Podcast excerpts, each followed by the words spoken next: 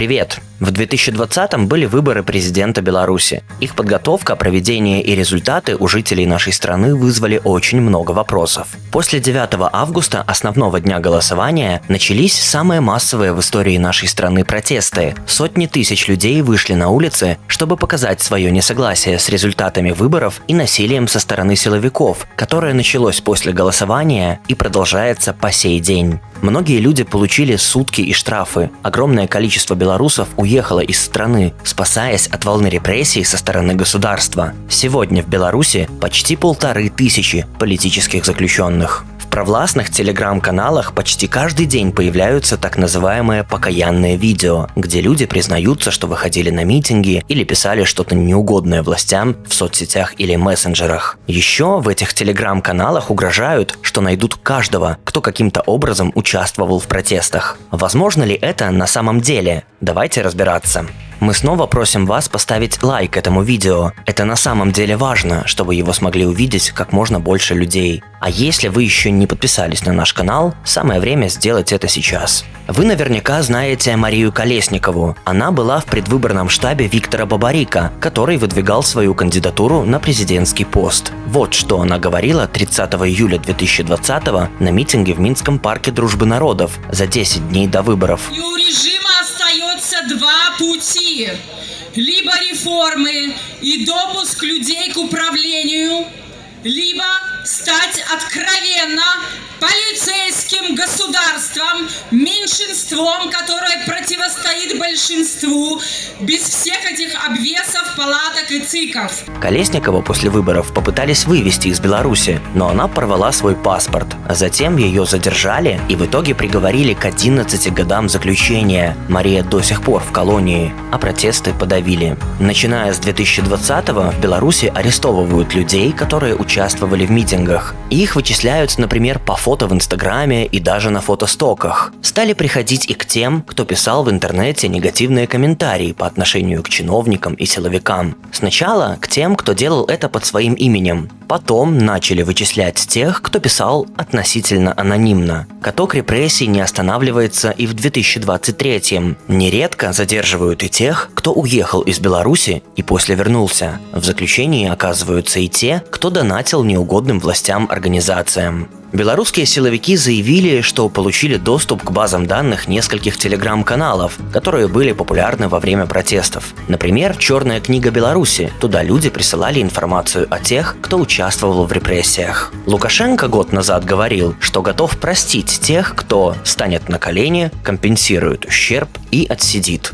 Мой вам совет – домой. Кайтесь и становитесь на колени.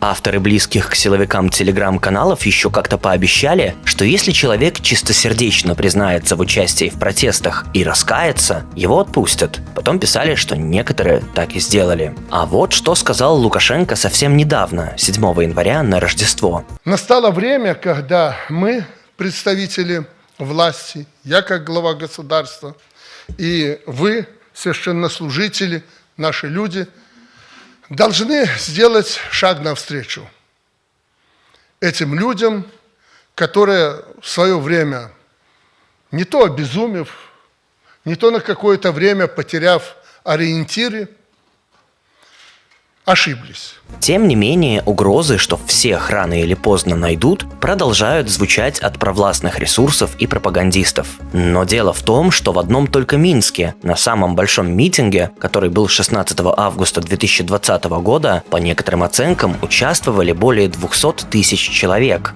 В 2021 году киберпартизаны заявили, что взломали базу данных МВД под названием «Беспорядки». В нее силовики вносили всех, кто попал в их поле зрения за участие в протестах. Тогда в ней было почти 39 тысяч человек. Если их всех захотят посадить, систему исполнения уголовных наказаний Беларуси ждет коллапс. Давайте посмотрим. У нас в стране для преступников есть исправительные колонии, колонии поселения, следственные изоляторы, тюрьмы, а еще исправительное учреждение открытого типа, так называемая химия. В Беларуси более 60 мест лишения свободы, и там содержатся около 30 тысяч заключенных. Если силовики вплотную займутся поиском и задержанием всех участников протестов, то кражами, убийствами, коррупцией просто некому будет заниматься. К тому же, если задержат пускай даже 100 тысяч человек, их просто негде будет разместить. Бывший сотрудник Генпрокуратуры и сооснователь Байпол Олег Талерчик считает, что невозможно найти всех и осудить.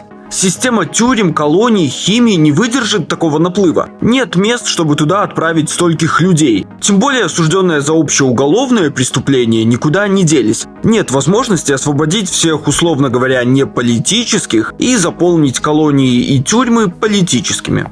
Конечно, массовые репрессии и посадки в истории бывали. Самый близкий нам пример СССР, но там проводить их было намного проще. Во времена сталинских репрессий существовала такая штука ГУЛАГ. Организация управляла исполнительно-трудовыми лагерями. Туда можно было попасть, если, например, соседи не слишком вас любили и написали донос, что вы против советской власти. Расследовали такие дела, сами понимаете, не слишком тщательно. С 30-х до 50-х годов прошлого века через эти лагеря в СССР прошло просто невероятное количество людей, от 15 до 18 миллионов человек, по подсчетам историков. Из них полтора миллиона погибли. Заключенных использовали для самых сложных работ, например, строительство железных дорог. Жили они в нечеловеческих условиях. В Беларуси такой формы наказания и такой огромной системы лагерей для содержания людей просто нет. Во всяком случае, пока. Но даже в СССР, где она была, посадить всех не смогли. Но это на самом деле и не нужно. Главная цель репрессий – заставить людей бояться.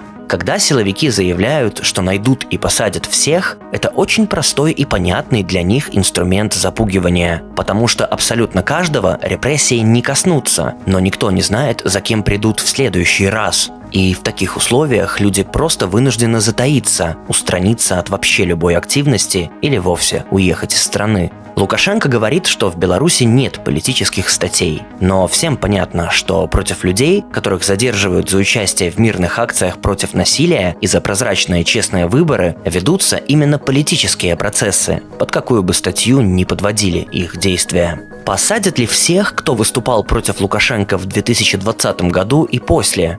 Нет, потому что это физически невозможно.